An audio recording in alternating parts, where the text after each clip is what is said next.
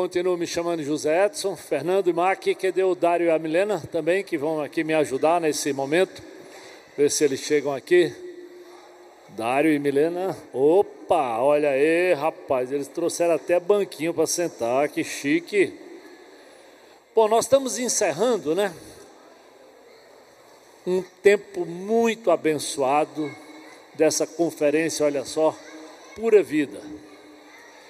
E eu achei que a melhor forma de terminar seria trazendo dois casais que eu tenho o privilégio de caminhar, que hoje lideram, vamos dizer assim, comigo, com o Edilberto e Rejane, o trabalho de dia 2 e também do, do CR Casais, e que vem de histórias assim muito delicadas e difíceis, ou seja, conheceram Jesus praticamente numa dificuldade também no casamento, ou seja, dificuldade também de viver uma vida pura. E a razão de nós estarmos aqui, e não é diferente a minha história com a Eda, não. Eu sei de onde eu venho, e sei que é um milagre eu estar no pastorado 41 anos guardado pelo poder do Senhor. Então não tem como a gente viver vida pura se não for uma vida de dependência aos pés de Jesus. Nenhum de nós temos capacidade de viver pureza se não for olhando para a palavra, sendo submisso ao Senhor. Então, eu vou convidar aqui, vou começar aqui pelo Dário e Milena e depois o Fernando e Mac vão contar um pouquinho do que eles viveram, de como eles chegaram e como hoje, pela graça, eles conseguem ter um casamento e uma vida pura. Amém. Me chamo Dário, discípulo de Jesus Cristo, encaminhando em restauração. A minha história começa com uma, em vez de pura vida, suja vida. Mas assim, criado no Evangelho, pai pastor, ensinado sobre, as, sobre a palavra de Deus, mas o mundo me encantou. Eu olhei para o mundo, me atraiu aos meus olhos, e o mundo me vendeu que, cara, aproveitar a vida é isso aqui. E eu acreditei nessa verdade do mundo e ignorei o que Deus já falava para mim na minha infância. Então comecei a fazer escolhas e comecei a experimentar o que o mundo tinha para me oferecer, porque o mundo estava me dizendo, cara, aproveita, curte, tem tudo isso aqui para você. Você tem que chegar na sua fase adulta já tendo curtido todas essas coisas. Né? E na realidade, todas essas escolhas, uma por uma, foram me levando a um caminho de escravidão. Quando eu chego na minha fase adulta, realmente escravo de vícios e compulsões na área das drogas, e também numa sexualidade doentia, distorcida, corrompida totalmente. Então é com essa bagagem que eu chego dentro do relacionamento conjugal. Então, assim, totalmente destruído, um padrão totalmente louco, doente. Mas Jesus me alcança, não desistiu de mim, apesar de eu ter ignorado lá atrás, ele continuou buscando é, é, me, se, que eu me reconciliasse com ele. E eu pude experimentar a ação poderosa de Deus, o tempo de Deus na minha vida, o encontro especial com o poder de Jesus. E esse poder me liberta das drogas. Ontem completei 11 anos, hoje 11 anos e um dia limpo das drogas, dessa loucura toda. Mas o Senhor tinha algo querendo falar a, comigo. Assim, Dário, o que te deixa impuro, ou o que te deixava impuro, não eram as drogas. Porque lá estava eu, glória, aleluia, limpo das drogas, mas com o pensamento ainda com aquele tipo de padrão, principalmente de impureza, porque a impureza não estava fora, estava dentro. E continuei com algumas certas práticas. Até que o Senhor olhou para mim assim, cara, seguinte, eu já te libertei disso aí, você vai continuar alimentando essas coisas. Então foi um chamado de Deus para mim à obediência, o que foi tanto falado aqui no dia de hoje. Obediência. E aí o Senhor me chama a fazer um pacto, porque eu, como homem, muito visual, doente, visualmente doente. A mulher, uma foto de rosto já me chamava a atenção. E o Senhor me chama a fazer um pacto como Jó fez com os meus olhos. Mas esse pacto, ele era muito mais além do que, ah, a mulher passou na rua aqui, eu não olhei, eu deixei de olhar. Mas em todas as, e qualquer circunstâncias, não dá brecha para que meus olhos fixassem ou meu pensamento racionalizasse aquelas coisas que eu alimentei durante tantos anos. O Senhor falou, cara, corta isso. É outro padrão agora, renovação, transformação pela renovação da mente. Então o Senhor me chama a viver essa obediência. E, e o pacto com os olhos, ele vai além. Dário, pare de. Você não, você não é Miss Simpatia. Que história é essa de estar distribuindo sorrisos aonde você anda? Que história é essa de se colocar vulneravelmente, como você é fraco, com uma mulher, à mercê de uma circunstância? Porque, ah, Dário, você pode estar exagerando, quer dizer que agora não pode se relacionar com a mulher? É, talvez hoje eu bem tranquilo, mas e no momento da luta? Com certeza é alimentar aquele desejo e, e continuar naquela prática. Então o Senhor chama, me chama a viver essa obediência. E, e, meus irmãos, o que a gente tem experimentado a partir dessa decisão, ou seja, eu preciso decidir eu preciso entregar, eu preciso me dispor a obedecer. Então, eu vou dizer uma coisa para vocês: eu, eu experimentei o mundo, eu fui lá, eu conheci o que o mundo tinha, mas eu posso dizer com toda a convicção para vocês: não chega nem perto daquilo que Deus preparou e daquilo que eu tenho vivenciado hoje dentro do meu relacionamento com a minha esposa. E meus irmãos, eu falo aqui sem, sem dificuldade nenhuma, não sou, já falei isso mais cedo, não sou o santo aqui com a auréola na cabeça, não. Mas eu sei que o Senhor me chamou para viver vida pura. Tenho vivido vida pura, porque eu tenho me preservado daquilo que meus olhos me levavam a racionalizar, a consumir e a me entregar. Então, é em todo lugar. As redes sociais querem passar esse filme aqui na minha frente, mas eu tenho realmente travado não só com, ah, não vou olhar, tá aqui, não, de, de, de se desconecta. Eu estou totalmente desconectado. Minhas redes sociais estão desativadas, porque eu não quero me distrair com aquilo que pode me levar a pecar. Então o Senhor tem nos permitido viver isso de forma é, muito preciosa. Ou seja, essa pureza é uma verdade, não é utopia, ela é dada pelo Senhor e eu obedecendo eu alcanço ela e a gente tem conseguido viver isso.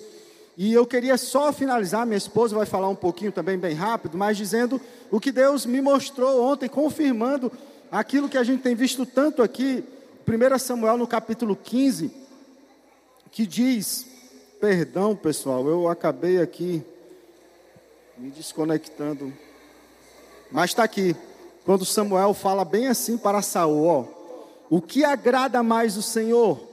holocaustos e sacrifícios ou obediência à voz dele? Ouça, a obediência é melhor que o sacrifício e a submissão é melhor que ofertas de gorduras e carneiro. A rebeldia é um pecado tão grave quanto a feitiçaria e persistir no erro é um mal tão grave quanto adorar ídolos. Então, é o chamado obediência que o Senhor me fez e a gente tem desfrutado disso hoje para honra e glória somente do poder e da, da graça do, de Jesus Cristo. Amém, Senhor. Oi, igreja, meu nome é Milena, uma discípula de Jesus em processo contínuo de restauração, lutando aí com várias falhas de caráter. E o Dário já falou aí um pouco da nossa história, né? É diferente dele, eu vim de um lar cristão mais católico e aparentemente bem, né? Assim, aos olhos do mundo, uma família bem estruturada os pais nunca se separaram, eu não vi aquelas brigas de arranca-rabo dentro de casa, né? E eu fui criada nesse contexto de cristianismo. Porém, eu fui para o mundo também, né? É, entendi que viver a vida era aproveitar a vida, então fui aquela adolescente que Fui para as festas, né? Fui para os forrós, fui para dormir na casa das amigas, mentia muito para a mãe, queria porque queria ir, não deixava, mas eu dava um jeito de ir. E é, vivi uma fase adulta frustrada, porque eu tinha sonhos de casamento, mas eu já percebia que os caminhos que eu levava, né, os relacionamentos que eu me envolvia, não me levavam a algo que Deus tinha planejado para mim. Então eu me frustrava e chorava. E mesmo assim eu insistia né, na desobediência aos meus pais. Davi falou aqui sobre a questão da obedecer os pais, né, honrar os pais. E eu falei para a pessoa que estava ali do meu lado, esse foi o primeiro princípio que eu descumpri, né, e quebrei a cara. Ah, achei o que eu procurei, né? O Dário, a mamãe chamava ele, quem é esse forasteiro, Milena? Mãe, não é forasteiro, a família dele mora lá em Roraima, é só porque ele mora aqui sozinho, mas ele não. Esse homem tem família? Tem. Né? Então, assim, minha mãe já alertava. Ela dizia não, o coração dela não estava em paz, né? Mas eu fiz escolhas e quebrei a cara, né? Iniciei um casamento da forma que Deus não planejou. Em muitos momentos, como eu já falei mais cedo, eu questionei a Deus perguntando, né? por que Deus isso na minha vida, né? Era isso que tu tinha planejado para mim?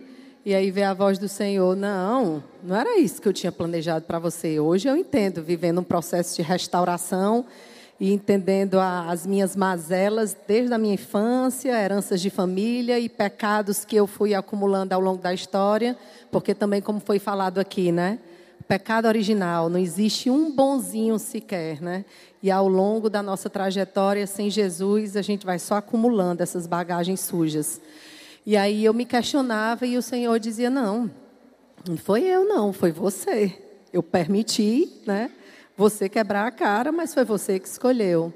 Então foi um início de relacionamento muito conturbado, né, debaixo de muita luta, iniciado por uma gravidez indesejada, porque logo, a gente estava falando mais cedo lá no solteirice, né?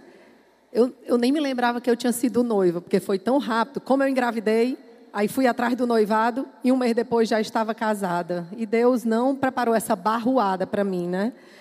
E comecei diante desse cenário. E aí Jesus entra na minha vida porque eu cheguei no fundo do poço, mas ainda bem que existe essa esperança, Jesus, né? E aí onde eu me rendo, eu me entrego e percebo que existia saída. É tipo assim, Milena, ó, até agora só quebrou a cara, errou, mas em mim é possível você recomeçar. Então submeta-se. E foi aí que eu comecei a reconhecer, viver um processo de restauração, reconhecendo minhas falhas de caráter, né? E principalmente entendendo que meu problema não era o meu marido, né? Não era aquela vida infernal, como foi falado aqui, né? Meu problema era uma vida sem Jesus, né? E aí eu comecei a entender, a me submeter e resumindo, né? Como é que tu vive uma vida pura hoje, Milena? Jesus não só entrou na minha vida para me revelar, porque meu caráter começava a confrontar assim com dele, e eu via que eu não tinha nada de uma menina perfeitinha, uma menina boa. Eu era uma menina mazelada e pecadora, que desde lá de trás desobedecia a vários princípios de Deus. E eu estava já pagando o preço dos meus pecados. Né? E aí ele me começava a incomodar. Mas a hoje, Milena, não é só sobre você. Você é casada. Você tem um marido e a minha palavra diz, como foi falado aqui, né? Amar o próximo como a si mesmo. E aí eu começava a olhar para esse homem com graça e misericórdia, entendendo todas essas mazelas e lutas dele e procurando ajudar até hoje. Né? Como é que a gente vive uma vida pura através do companheirismo? Eu não posso olhar para o Dar e dizer: o problema é teu. Essa tua sujeira essa tua sexualidade doida aí, essa tua promiscuidade, eu não tenho nada a ver com isso, meu filho. Meus pecados eu já resolvi com Jesus e luto com eles, contra eles todos os dias. Se você não luta, o problema é seu. Aprendi que não é assim. É o meu marido. Eu tenho que estar do lado dele. Se ele sofre, eu sofro. A luta dele é a minha luta, né? Então não existe esse negócio de Ai, eu posso ir para canto, tu não pode ir, tu vai se sentir mal, mas eu vou. Mas rapaz, não, ele não pode, eu não posso. A gente não vai. A gente está juntos a todo momento. Se eu vejo, se eu via ele caindo, eu estava ali, aprendi a chorar, né, pela dor dele. E vejo que aí foi que Jesus começou a transformar. E hoje, né, todo aquele sofrimento, toda aquela angústia, todas aquelas humilhações, maus tratos que eu passei no início do casamento, o Senhor tem trazido para poder fortalecer meu coração, me mostrar que eu não sou nada e dizer: vem beber da minha fonte, beber da minha água, para tu jorrar sobre a vida do teu marido, pois eu tenho grandes planos na vida dele. Então, olhar hoje, né, mulheres que dizem eu quero me separar, me divorciar, minha família, não estou nem aí, porque eu vejo que ele tem a vida dele e eu não estou nem aí, não quero viver a vida dele, estou cansada.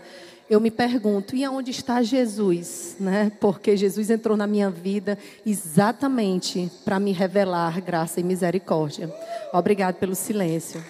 Amém, amém. Vem aqui o outro casal, Fernando e Mark, que eu tive o privilégio também de conhecer, tanto um como o outro no comecinho da, da vida cristã. Boa noite, igreja. Me chamo Fernando. Sou o pai da Fernandinha, que eu estava procurando aqui, que está zanzando por aí. Pai da Gabriela e da Marina. E sou marido da Mac, que eu gosto de contar minha história, que nós casamos. Sou casado com a mesma mulher duas vezes. Né?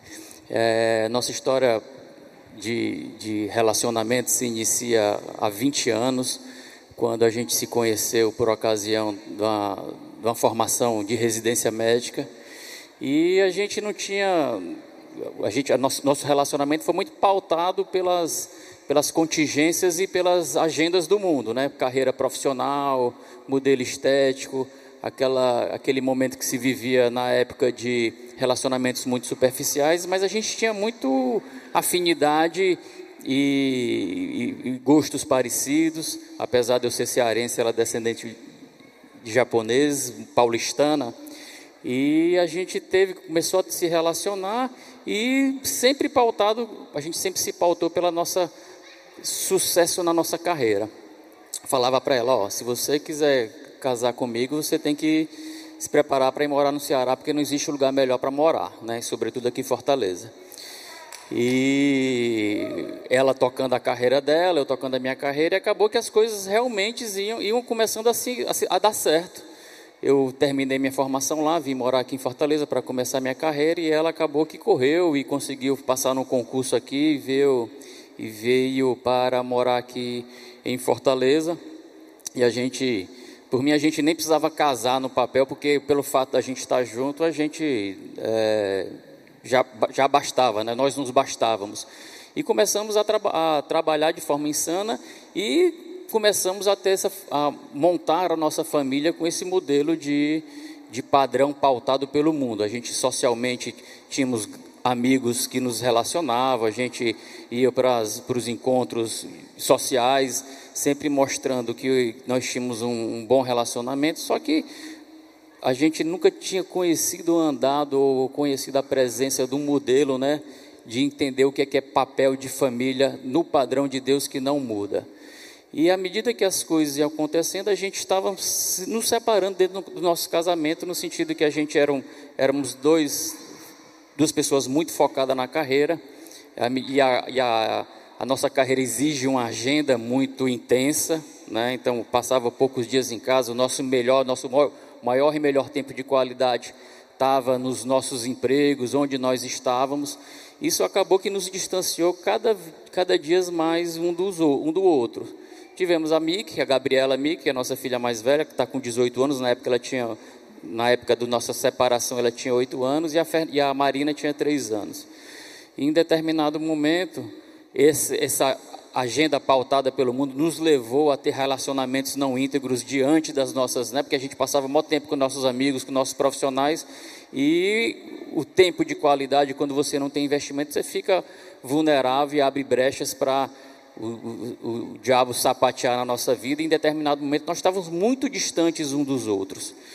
E foi em determinado momento que a gente se descobriu nessa separação do casamento e a, a Mac me botou para fora de casa literalmente, né? Na verdade, eu ia dar um plantão, você fala, ó, você vai dar plantão, você não precisa mais nem voltar aqui para casa, porque é, a gente não dá certo, nosso casamento está em frangalhos, e interessante que foi nesse momento que o nosso casamento estava em frangalhos, é que a gente, teoricamente, estava nos melhores posicionamentos da nossa carreira, né? vida financeira arrumada, posicionamento é, nos, nos, nos, nos, trabalhos onde nós estávamos é, bem, bem, bem reconhecidos, e mais nossa vida pessoal mesmo e a nossa família destruída. A gente olhava para nossa filha e a nossa filha ela tinha um caráter das pessoas que cuidavam dela, porque a gente não tinha relacionamento com elas. E nesse dia eu fui próximo para o plantão, meio, um pouco chateado, porque teoricamente eu já estava meio que preparado para um relacionamento que não estava dando certo. Eu falei, não, agora eu posso focar na minha carreira, mas. E aí eu já vejo o papel de Deus na providência divina dele, que chegou lá e, e tinha, na hora que eu me deitei no, no, no, na cama de repouso lá no, depois do trabalho, tinha um evangéliozinho do Gideão e comecei a ler, né? João, ele falava morrer para a carne e viver para o espírito. E como eu não tinha familiaridade com com, com o texto, né, aquilo me intrigou. Voltei para conversar com minha irmã, né, para foi a primeira pessoa que, que eu abri meu coração para ela, minha irmã, que eu nem tinha muita afinidade ou intimidade com ela, mas era uma, é uma crente já que era membro da igreja na época. E ela falou assim, e eu falei, Renato, eu vou me separar. Ela falou, também, Fernando, a vida que você levava era uma coisa que mais cedo ou mais tarde todo mundo via que isso ia acontecer. E você quer se separar? E aquela pergunta me, me provocou. Eu falei, não, que eu tinha, não queria me separar. Primeiro que eu não queria me, estava me sentindo rejeitado, né, por não ter voltado para casa. Segundo, tinha preocupação que, que ela voltasse para São Paulo e levasse as meninas. E na verdade era uma grande desculpa porque eu não queria me separar. E ela falou: Ó, oh, na minha igreja tem um pastor lá que cuida de, de casal. Tu vai? Eu falei, ixi, para a igreja dos crentes? Não, não sei, porque eu, na verdade eu tinha aquela questão do, do preconceito, né? do conceito de que, de que esse mundo espiritual que traz poder, que traz palavra, para mim não funcionava. Mas eu estava com o coração quebrantado e vim. Vim aqui para a igreja, sentei aqui do lado da piscina. E naquele dia todas as coisas foram feitas novas na minha vida. Eu escutei uma palavra de Deus, nem conheci o pastor Armando, é, falou sobre Salmo 139, ele fez uma pregação apologética, falou de, de que desde do, do, do ventre que, era, que, que eu fui criado da minha mãe, ele já me conhecia, que ele me guardava, que se eu me escondesse no, no, no vale, no alto, ele estava lá sobre mim. E aquilo trouxe um grande milagre na minha cabeça e todas as coisas, tudo que eu tinha feito, toda a, a história do meu relacionamento naquele momento passou como um filme na minha mente, que atingiu meu coração. E aconteceu um milagre na minha vida de eu perceber de onde eu estava, quem era eu e as consequências que eu estava colhendo naquele exato momento. Então, é, eu aprendi ali, comecei a entender qual era meu papel em família. E quando eu olhei para aquele papel em família, eu vi, poxa, minha família nunca foi uma família, porque eu entendi qual era o plano de Deus para minha família, né? E teve quebrantamento de de coração, eu chorei como uma criança, chorei que soluçava, acho que fazia uns 10, 15 anos que eu não chorava na minha vida. E o pastor Armando no final perguntou: quem quer conhecer Jesus e quem quer entregar sua vida e ter feito todas as coisas novas? Eu falei: eu quero, eu quero conhecer esse Jesus. E desde aquele dia em diante, Deus vem trabalhado no meu coração, na minha mente, que já bastava esse milagre desse novo entendimento, Ele me deu a oportunidade de restaurar meu casamento. E a gente está em processo de restauração até hoje. Nós casamos, e, e volto a falar, não é um processo que virou uma chave, né? Ao mesmo tempo que, três, que teve esse, essa clareza, né? Houve um grande arrependimento, nós sentamos, confessamos os nossos pecados, um processo muito doloroso.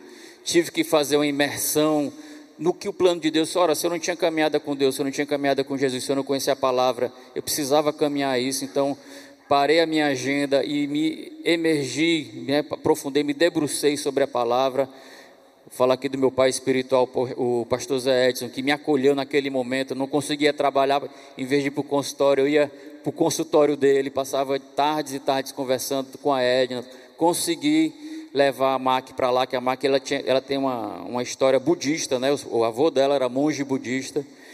Enfim, Deus através da palavra, através da igreja, através do que do, do, de relacionamentos, a gente foi inserido num grupo de relacionamento que pessoas se reuniam e mostravam os frutos e o que, que era um relacionamento pautado pela presença do Senhor Jesus na, em casa, em família. E todas as coisas foram feitas nossas na nossa vida. Nós, no final, de depois de seis meses, nós celebramos um novo casamento. Né? Um casamento já pautado por esse novo entendimento. Né? E quando tudo estava perdido, né? quando tudo estava perdido, quando a gente achava que a restauração do nosso casamento era impossível, Deus entrou na nossa história, Deus está presente, a gente precisa estar na dependência dEle, na presença dEle todos os dias, para a gente manter e entender qual é o nosso papel. E aí todas as coisas são ajustadas no meu entendimento, né? Os apetites continuam, né? Aquela vontade, aquela vontade, o apelo do mundo, como o pregador falou, de, de entrar o demônio, eles não ronda, né? Através de rede social, através de amigos do trabalho, através de relacionamentos que você nem ele é, ele é, ele é. Então, se você não andar na presença do Senhor Jesus e na dependência dele, o melhor modelo de obediência é você, como, como o pregador mesmo falou, ir aos pés da cruz. Né? E ele vai te guiar para ter uma vida pura, não só na tua intimidade, mas na tua internet, no teu computador, no meu celular. Hoje em dia, meu celular e todas as minhas senhas, todos os meus acessos são abertos à minha esposa, como também as minhas filhas entram no meu celular a qualquer momento, porque eu entendi que meu celular tem que estar puro como o meu corpo tem que estar puro, porque teoricamente eu já sei por onde andei, né? Andei pelo lamaçal da pornografia, andei pelo lamaçal do relacionamento não íntegro, isso não me pertence mais. E a obediência, como volta a falar, a obediência ela tem que vir pelo amor, amor a Deus, né, que me enche desse amor e me dá a, poten a, a potencialidade através do seu espírito a lutar contra esses apetites, né? Gosto muito de uma pregação que o pastor Armando falou, que Jesus ele me, ele me dá o poder de me mortificar, né, através do sacrifício, né, me mortificar, não só para agradar Ele, mas para agradar o próximo, né. Acho que eu falei demais, agora é tua vez, amor.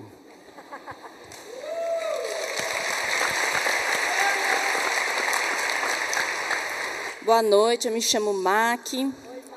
É, não sei se você falou a data, mas é, tudo o processo, todo o processo de restauração do nosso casamento começou em 2012. E naquela época, a gente descobriu que a gente se conhecia pouco, né? A gente quase não brigava, a gente não se conhecia. Então, quando a gente se junta, né, um homem e uma mulher, a gente traz muitas bagagens, né, familiares. Então, eu trazia uma uma religiosidade completamente diferente da dele, uma educação familiar, valores, é, de, de família completamente diferentes.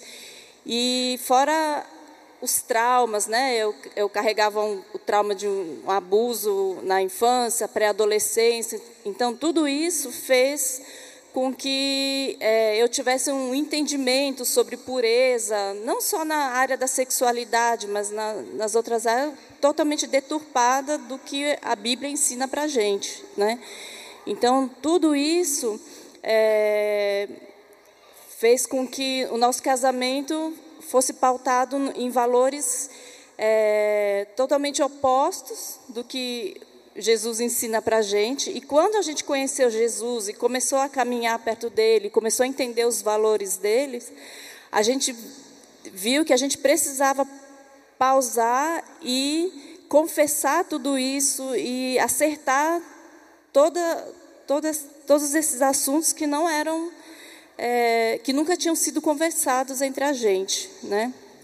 Então foram noites e noites de choro, de vomitar tudo que, que a gente nunca tinha falado, de muito perdão, né? Então foi um momento difícil, mas foi importante para a gente recomeçar, dar um reset no, no nosso relacionamento, a partir de agora era tudo em pratos limpos, todo, tudo tinha sido colocado né, na mesa, assim, e, Deus colocou um, um, novo coração para o Fernando que de ouvir, de de me dar liberdade de poder falar o que, que eu gostava, o que, que eu não gostava, é, como que eu gostava, assim eu não gosto, né? Então a gente pôde, eu pude me abrir e acertar tudo que não estava dando certo no nosso relacionamento.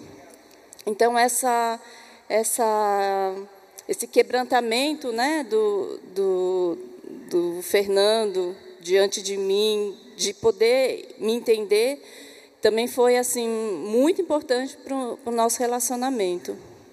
E a partir disso a gente conseguiu é, resgatar as nossas filhas, que também estavam todas é, terceirizadas, né, tanto na educação como na, no amor, né, era é, tudo terceirizado. Né? Então a gente teve também todo um processo de resgate, de trazer as nossas filhas de novo e a gente poder aprender e exercer o papel de pai e mãe que a gente tá, também estava fazendo tudo errado, né? Então é, esse novo entendimento foi crucial para a gente poder restaurar a nossa família e como a gente sabe de onde a gente veio, né? Do, do ponto que a gente foi resgatado, a gente sabe que hoje a gente não pode é, esquecer é, né, andar, andar sozinho, caminhar sozinho, que a gente sabe que se a gente abrir brecha de novo, a gente cai de novo, né? Então, é, estamos aqui caminhando juntos na mesma direção, né? É isso. Obrigada.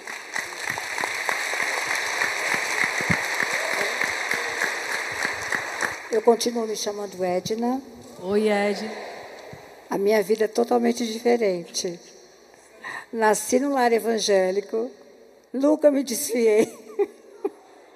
A minha vida parece monótona. Né? É interessante quando você tem uma vida assim e você encontra com Dari, Milena, Fernando e Mac, você também tem uma renovação na sua fé. É muito interessante isso, né? Eu não conheci ah, as coisas que o mundo oferecia, graças a Deus, mas me fortaleci muito com esses dois casais que vieram a fazer parte da minha vida, né? Quando eu tinha mais ou menos, é como o Armando falou ontem, né? Vida de família de São Paulo, né? A vida diferente, né? Da vida nordestina. Lá você começa cedo trabalhar na vida, né? Para 14 para 15 anos já fui trabalhar fora, né? Fui trabalhar numa multinacional, até compartilhei à tarde no meu grupo e numa companhia de marketing, fazia propaganda, né, para Johnson Johnson, Colgate.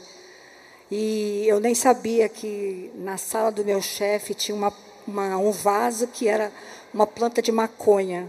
Eu achava um cheiro estranho aquilo, mas né, eu saía do banheiro feminino, saía meia tonta, assim, mas não sabia o que era, entendeu?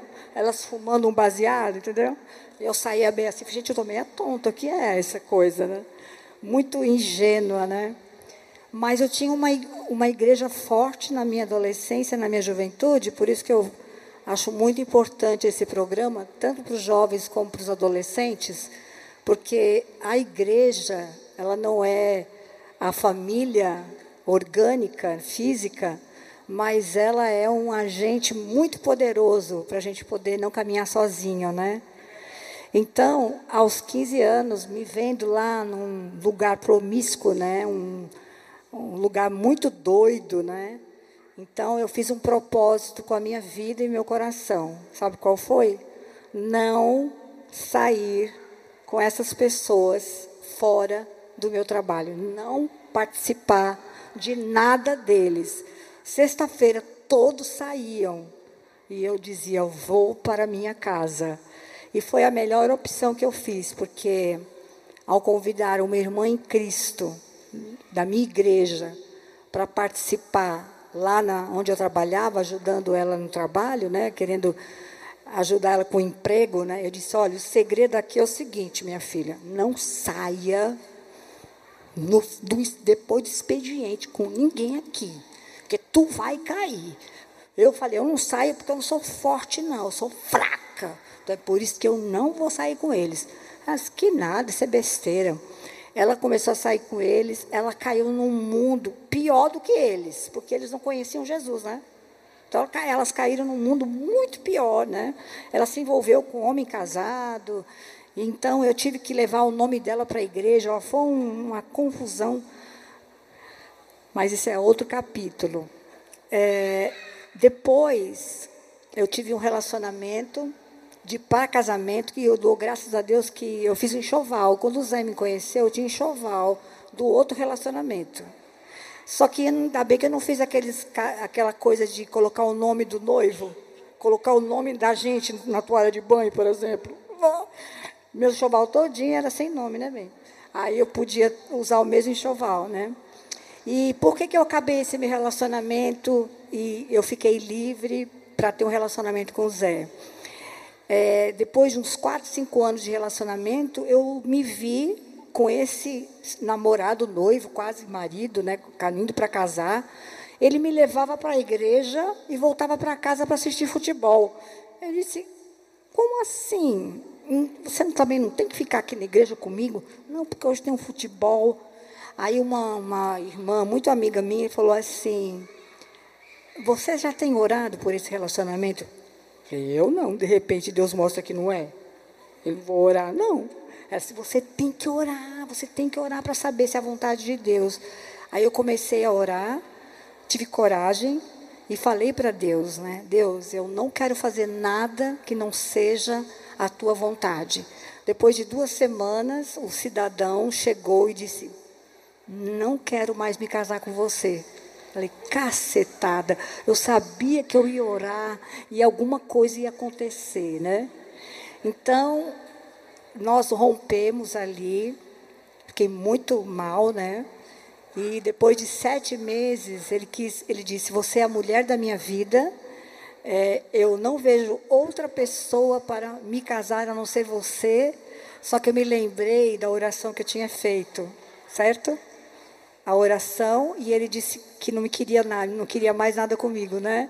mesmo gostando dele, disse: Mas agora eu não posso me comprometer com você, porque eu sou comprometida com a vontade de Deus. Então você não é para ser a pessoa que vai caminhar comigo. Dois dias depois eu conheci o Zé. E, inclusive, ele fala que me achou bonitinha. Eu disse, querido, bonitinha é uma mulher feinha, arrumadinha. Não me chama de bonitinha, por favor, né? Então, nós tivemos um casamento meio rápido, que o Zé vinha do mundão louco, tinha um ano e meio de convertido, e a gente, para casar com uma vida pura, uma vida santa, sem sexo antes do casamento, ele disse que não aguentava muito tempo. Então, nós caminhamos, eu já tinha enxoval, né? Já estava toda pronta. e aí, Inclusive, tem uma história engraçada, né? Que quando nós chegamos na, do casamento, na, posso contar isso? No quarto, né? Aliás, na casa, eu disse para ele assim: Ai, eu estou tão cansada. O que nós vamos fazer agora? Ele falou: Que todo mundo faz. Eu disse: Mas vamos deixar para amanhã? Não, eu já estou esperando há um ano e meio. Não dá para esperar. Eu falei: Você só precisa colocar a camisola do dia. Não dá tempo. Entendeu? Então, bem história com o Zé, nós temos 41 anos de casados, né? Para a glória de Deus. Nós vivemos uma pura vida ainda, porque nós também não, eu não tenho ligação com o celular, com, com essa coisa de pornografia. Eu nunca tive isso, nunca foi na minha vida. Foi a do Zé, mas a do Zé não era celular, era banca de revista com a revista Playboy. Naquela época não tinha celular, era a revista Playboy. Então, tem que fazer um pacto com seus olhos. Quando você passar por uma banca de revista, não olhe para a revista Playboy. Né? Hoje é o celular, hoje, hoje é pior. Né? Então, é, para a glória de Deus, a gente, nós temos três testemunhos aqui diferentes, mas todos envolvidos com a presença de Jesus. Jesus é a causa, é o motivo, é a nossa esperança. É, eu posso dizer para vocês que Jesus é tudo para mim. Eu não tenho medo, eu não tenho medo de dizer isso. As pessoas, ah, se você falar que Jesus é tudo, pode acontecer. Não, Jesus é tudo para mim. Quando eu me casei com Zé, eu já era feliz. porque eu já tinha o resgate de Jesus na minha vida. E depois eu passo a palavra para ele, nós vamos nos retirar para o Zé, o pastor, continuar. Ok, obrigado. É, eu quero dizer que quando eu, eu fui treinado completamente diferente da Edna. Completamente. Eu tive um pai adúltero, extremamente adúltero, e tudo que ele me ensinava era no caminho de me tornar adúltero, de ser mulherengo.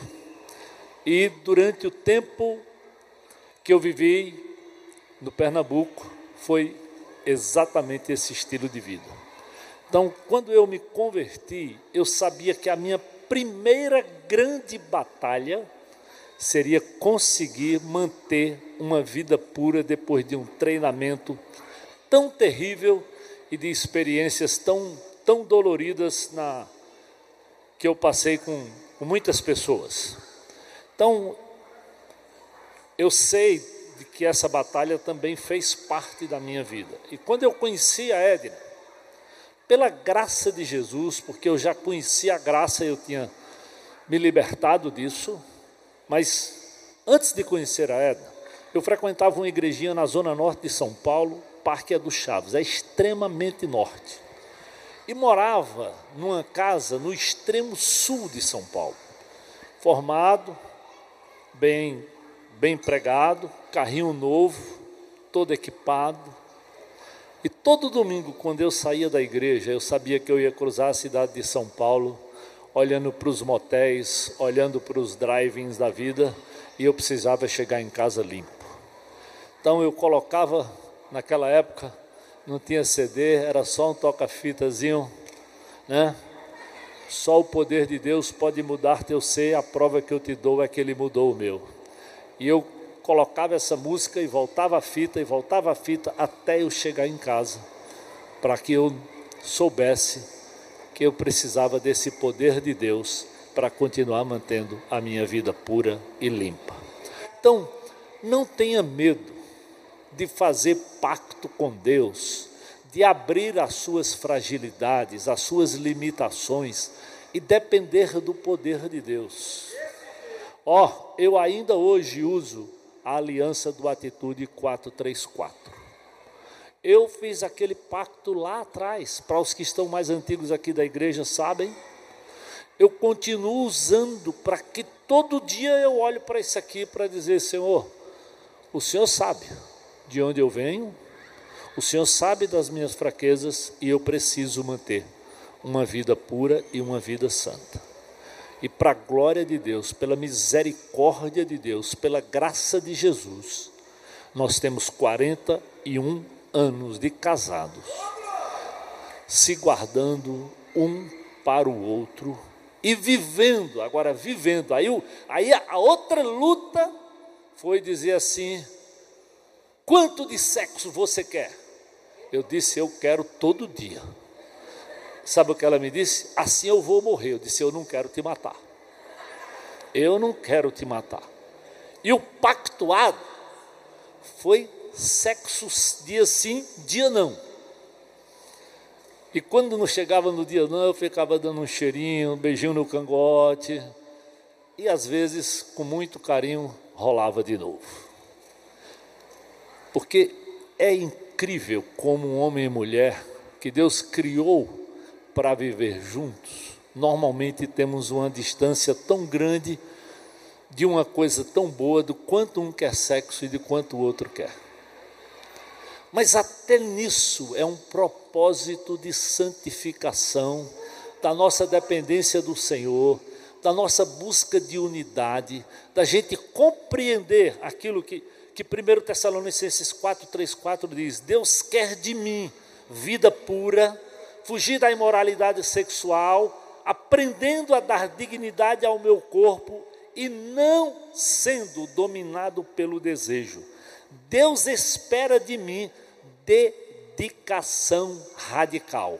Presta bem atenção, num versículo só, Deus quer vida pura, quer que você fuja da imoralidade, em dois versículos, fuja da imoralidade, dê dignidade ao seu corpo, domine seus desejos tome uma posição radical. Não dá para brincar com vida pura se você anda por lugares sombrios, por lugares que você sabe que não lhe agrada. Não pense que por você já ser crente um mês, dois meses, dez anos, 41 anos de casado, já 44 anos de caminhada cristã. Nananina, não. Admita, quando sou fraco é que eu sou forte. O poder que há em mim é o poder que o Espírito Santo, que entrou na minha vida quando eu conheci Jesus, produz. E ele produz amor, bondade, longanimidade, domínio próprio.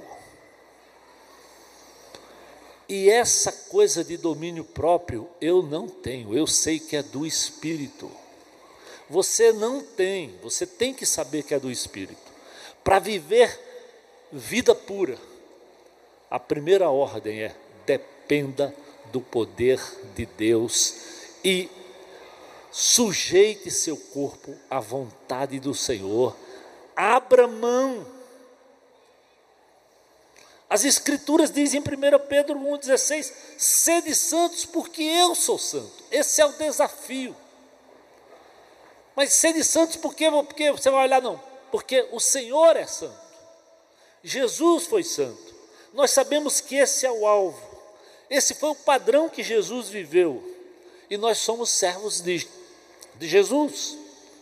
É interessante que já em Lucas 1, 41 a 51 diz assim: Todos os anos os pais de Jesus iam para Jerusalém, para a festa da Páscoa. Quando Jesus completou né, 12 anos, eles foram para a festa. E como de costume, terminava a celebração, partiram de volta para Jerusalém. Mas Jesus ficou para trás, em Jerusalém, mas sem que os seus pais notassem sua falta.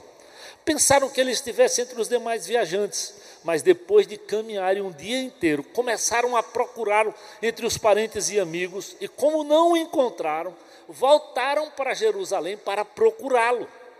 Por fim, depois de três dias, acharam Jesus no templo, sentado entre os mestres da lei, ouvindo e fazendo pergunta. Todos que o ouviam já se admiravam do seu entendimento e das suas respostas. Quando viram os seus pais, ficaram perplexos. E sua mãe lhe disse: Filho, que você fez isso conosco? Seu pai e sua mãe estávamos aflitos procurando você por toda parte. Mas por que me procuraram? perguntou ele.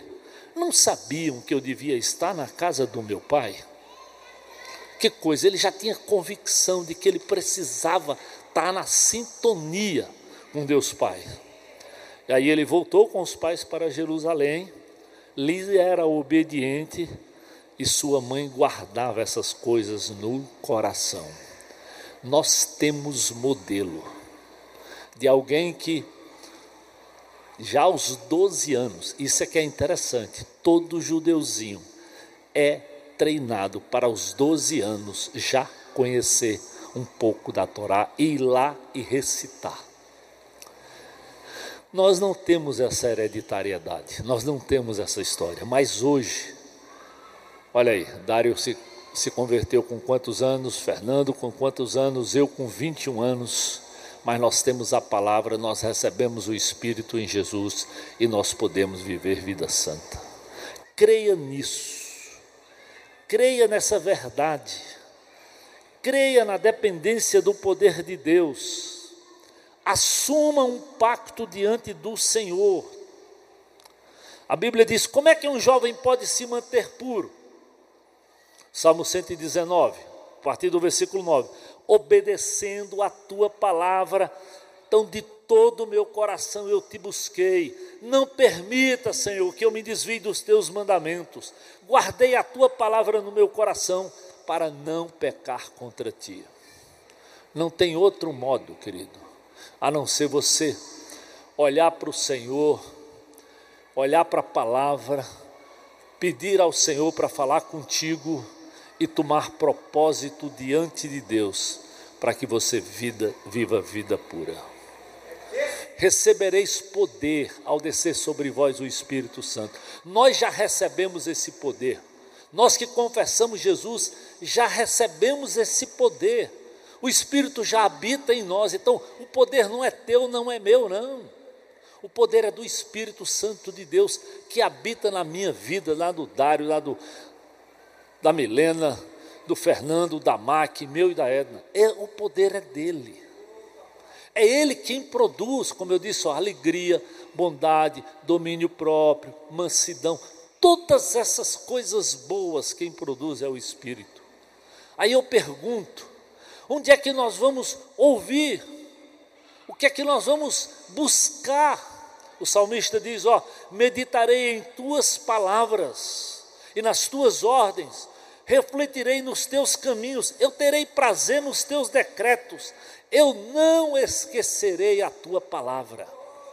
Ei, eu sei que você tem celular, eu sei que você tem televisão, mas eu espero, se você não tiver mais uma Bíbliazinha como essa daqui, eu sei que você já sabe, é só baixar o aplicativo. Eu já baixei.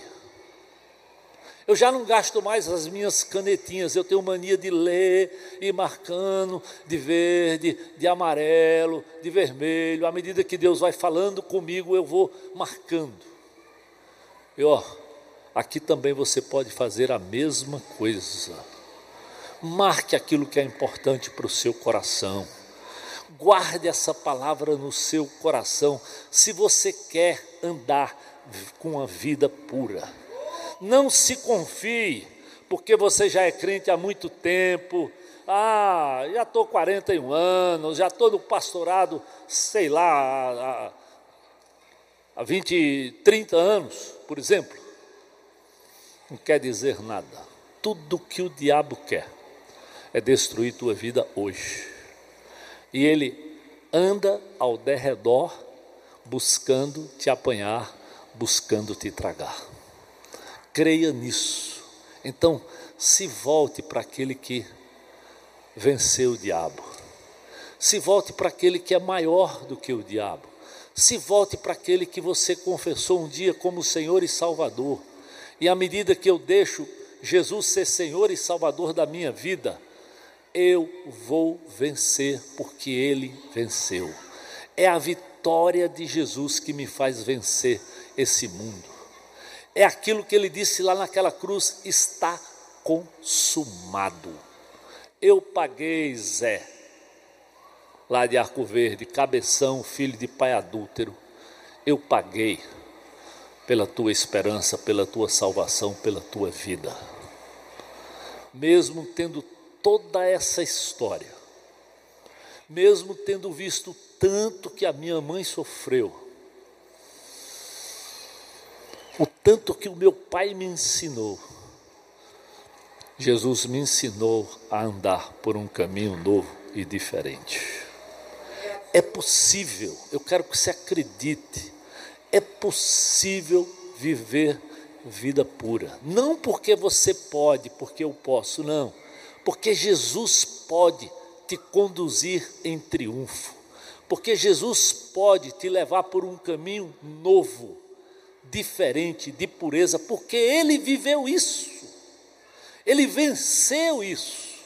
Ele venceu o diabo. Ele disse lá naquela cruz: está consumado. É só tome a propriedade. Salmo 119 diz, diz assim: Como pode um jovem manter uma vida pura? Obedecendo a tua palavra de todo o teu coração te busquei, não permita que eu me desvie dos teus mandamentos. Eu guardei a tua palavra em meu coração para que eu não peque contra ti. É isso mesmo. Quando você guarda essa palavra, isso vai lhe ajudar a não pecar. Então leia, tá aí. Esse é um hábito, ó. Tá aqui na minha Bíblia, onde você abrir, ela tá riscada, rabiscada, lida. O meu celular do mesmo jeito e que eu faço todo dia com a minha esposa.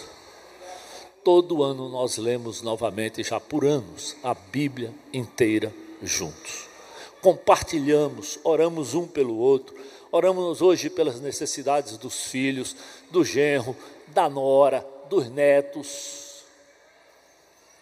Nós tivemos agora uma oportunidade nova, passar mais de três meses na, na casa dos filhos. Primeira vez, saímos do nosso lar por três meses e na casa do, e respeitar a liberdade do casamento dos filhos, dizer, ó, oh, aqui agora a casa é deles, é do jeito deles. Onde é que nós vamos ficar? Qual é o quarto que nós vamos dormir? E ao mesmo tempo respeitar a intimidade, saber eles são nossos filhos, mas agora os netos são filhos deles. Eles que vão criar, eles que vão. O que nós tínhamos que fazer, nós já ensinamos vocês. Você pensa que isso é fácil? É não. Mas é o que a Bíblia diz. Os filhos deles são era eu não sou responsável pelos meus netos, senão que eu oro por eles todo dia. Todo dia eu já oro pelos meus netos, eu e Edna. Então, vida santa é dependência do Senhor, é meditar na Sua palavra. Salmo 119 ele diz: Abre os meus olhos para que eu veja as maravilhas da tua lei. Só no Salmo 119, querido, tem trozentas coisas para você. Leia, é longo, mas é maravilhoso. Salmo 119, 35. Faz-me andar em teus mandamentos, Senhor, pois neles eu tenho prazer dá-me entusiasmo por teus preceitos e não pela ganância. Viu o que o Fernando disse aqui da MAC? Formação lá em cima, trabalho muito, um do lado, outro do outro.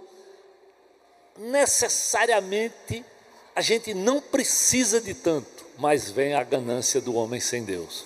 Queremos mais, queremos mais, trabalhamos mais, damos mais horas. E no que damos mais horas, ficamos mais horas longe da esposa, longe dos filhos, atrás de dinheiro e sem cuidar do principal, que é o nosso relacionamento e o nosso bem-estar. É duro, para que tanto? Se o que a Bíblia diz é tendo o que comer e o que vestir, como é que diz? Estejamos contentes. Ah, ah, pastor. É, eu sei. Às vezes o padrão de Deus é tão alto que nós não queremos nos submeter. Eu espero que Deus lhe dê sabedoria, querido, para preservar sua família, para orar pela sua esposa, para orar pelos seus filhos, porque olha, o que é que a Bíblia diz? herança do Senhor são o quê? Os filhos. Tu pensa que é aquela casa? Tu pensa que é aquela mansão? Tu pensa que é aquele apartamento da praia, aquele carrão que você sonhou a vida inteira, que você vai prestar contas para o Senhor, são dos teus filhos, são da tua esposa. Por que será que tão facilmente nós deturpamos e mesmo sendo crentes, mesmo conhecendo a palavra, nos deixamos levar tão facilmente por essas coisas. A gente precisa ter um, uma conferência só para lembrar os velhos padrões. Vida na vida é fundamental para a gente criar família. Tempo de convivência como ensinar sem conviver? Como amar sem vivenciar? Plantão de um lado, plantão do outro, atividade de um lado, atividade do outro, daqui a pouco a gente não se cruza, ou quando se cruza, cabeça cheia, cansados. Eu sei que às vezes você não tem como controlar tudo na sua agenda. Mas acredite, se você diante de Deus priorizar, Deus vai abrir brecha para vocês experimentarem vida, vida pura e vida santa. Ah, ao mesmo tempo que nós temos a Bíblia, você sabe quanto, quanto dessa ferramenta, que do mesmo jeito que tem a palavra, tem sido desastre para muitos, mas muitos casamentos que eu já ouvi de histórias por conta de celular, por conta de, de busca de pornografia. Às vezes até quando você vai fazer uma coisa boa, né? Essa Covid, eu tive duas vezes a Covid, tomei três vacinas. Meu amigo, não sei na vida de ninguém, não estou nem polemizando, mas eu perdi muita força devido a isso tudo. E eu me vi na necessidade, eu sempre fiz caminhada, sempre usei uma, uma academiazinha pública, mas eu me vi precisando ter um acompanhamento melhor ir para uma academia. E tenho ido com a esposa todo dia. Mas pense num ambiente que não é fácil. É todo mundo no espelho, é todo mundo querendo isso, querendo aquilo. Parece que é assim, quer tirar um pedacinho daqui, quer tirar outro dali. É, é um narcisismo louco. E para onde você se virar tem espelho, né? Tem roupas, parece desfile de roupa esportiva, de tênis. E de novo, se você não fixar os seus olhos naquilo que é do Senhor, você entra na onda. Então,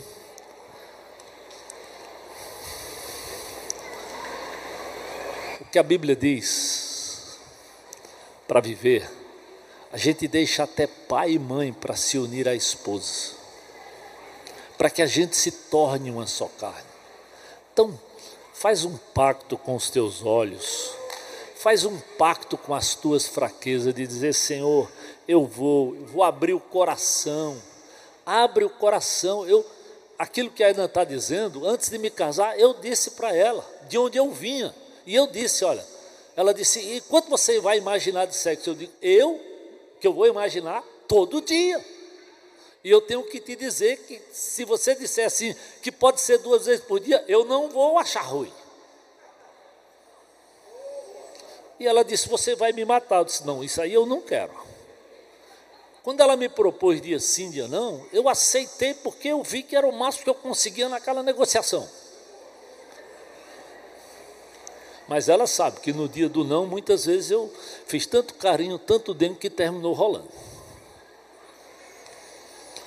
Então, seja criativo. E, e, eu quero dizer assim, eu buscava ser criativo mesmo. E como ser criativo? trazer um presentinho, um cheiro, um perfume, uma arrumação, ir num restaurante, e cantar uma musiquinha. E olha que eu não sou cantor. Mas até cantar eu me usava cantar para poder dizer, ó. É, eu dizia, eu sou um cara carente, amor, eu não quero dormir na praça, eu quero dormir contigo. É.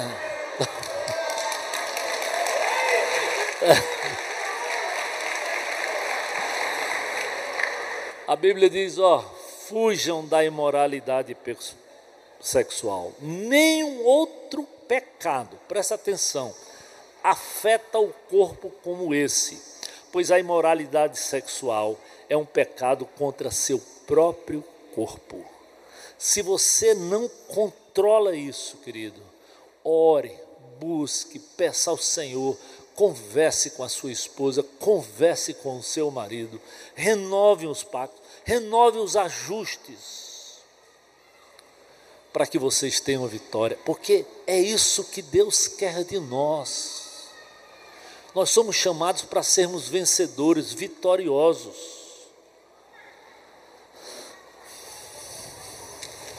Vocês já são casados? Então, usufruam daquilo que o Criador trouxe. Lembra de Mateus, só para a gente terminar? Seus olhos são como uma lâmpada que ilumina todo o corpo. Quando os olhos são bons, todo o corpo se enche de luz. Isso é ensino de Jesus. Quando os olhos são maus, o corpo se enche de escuridão. E se a luz que há em vocês é na verdade escuridão, como é profunda essa escuridão. Nós fomos chamados para andar na luz. Jesus é a nossa luz. Jesus é a nossa esperança. Morreu naquela cruz, consumou uma obra para que eu e você fôssemos completamente vitoriosos. Como é que você vai deixar uma área onde você é perdedor? Eu não estou dizendo que é fácil. Nunca vou dizer que é fácil. Eu sei no princípio quanto eu lutei, o quanto eu conversava, o quanto eu reconversava com ela, o quanto nós, ela dizia, de novo, eu digo, de novo, de novo, me escuta, deixa eu abrir o meu coração contigo, porque se eu não abrir contigo, com quem é que eu vou abrir esse negócio? E vamos ajustar e vamos tentar resolver para a gente fazer o melhor. Então, eu sei, querido, que é possível, porque Jesus já venceu a morte e Ele quer nos dar essa esperança. Então, eu quero que você saia daqui hoje acreditando nisso e fazendo um pacto diante de Deus de buscar, manter, custe o que custar, uma vida pura, mesmo que você seja solteiro, que essa conferência não foi para casais, foi para todos, adolescentes, jovens. É possível fazer um pacto com seus olhos, é possível se colocar diante de Deus, é possível depender de Deus e saber que Deus vai lhe levar em vitória até o dia do seu casamento. Deus, obrigado, obrigado pelo desafio de vivermos vida pura. Obrigado por todos esses jovens e adolescentes que estiveram aqui, pela família inteira, Senhor. Ajuda, Senhor, cada um deles. Eu sei, é uma luta difícil, porque todos têm celular, todos estão vivendo em escolas onde às vezes há tanta nudez, tanta coisa louca, Senhor. Mas que o Senhor preserve os seus olhos, preserve o coração de cada um deles, preserve o coração dos seus próprios pais, que nós, como casal, possamos dar modelo, dar direção, ajudá-los, ouvi-los, sentar com eles, para poder instruir e ajudá-los nessa caminhada. Oh Deus, obrigado, porque em Cristo nós somos mais do que vencedores eu quero nesse instante dar a você uma chance, aí onde você estiver. Você está tá dizendo, Deus, eu preciso ter vitória nessa área. Eu preciso. Eu quero, Senhor, viver uma vida pura. E diz assim, pastor, ora por mim, eu estou fazendo um pacto diante de Deus, eu estou renovando o meu compromisso. Pode ser homem, pode ser mulher, pode ser jovem, adolescente. Você está dizendo, Senhor, eu vou te buscar, eu quero fazer isso eu quero me sujeitar, Senhor, ao teu espírito, à tua palavra. Se alguém levanta a mão só para orar por você, alguém que hoje está dizendo: Esse é o meu compromisso nessa hora. Aleluia! Glória a Deus, glória a Deus. É o compromisso de vida pura. Aleluia! Estou lhe vendo lá. Glória a Deus, glória a Deus. É você e Deus. Eu estou aqui só querendo orar por você, só querendo pedir que Deus lhe dê vitória lhe traga honra. Faça isso para a glória de Jesus, para o bem do seu casamento, para o bem da sua, da sua solteirice antes de se casar. Oh Deus, obrigado por cada uma dessas vidas, obrigado por todos esses que tomaram essa decisão, obrigado por todos esses que ouviram a tua palavra durante esses dois dias, Senhor. Que eles tomem propósito e vivam isso para a tua honra e glória. Sede santos, porque eu sou santo. É isso que nós queremos viver, é isso que nós queremos experimentar. Eu oro, Deus, em nome de Jesus. Amém. Deus abençoe. Vamos ficar de pé e vamos terminar.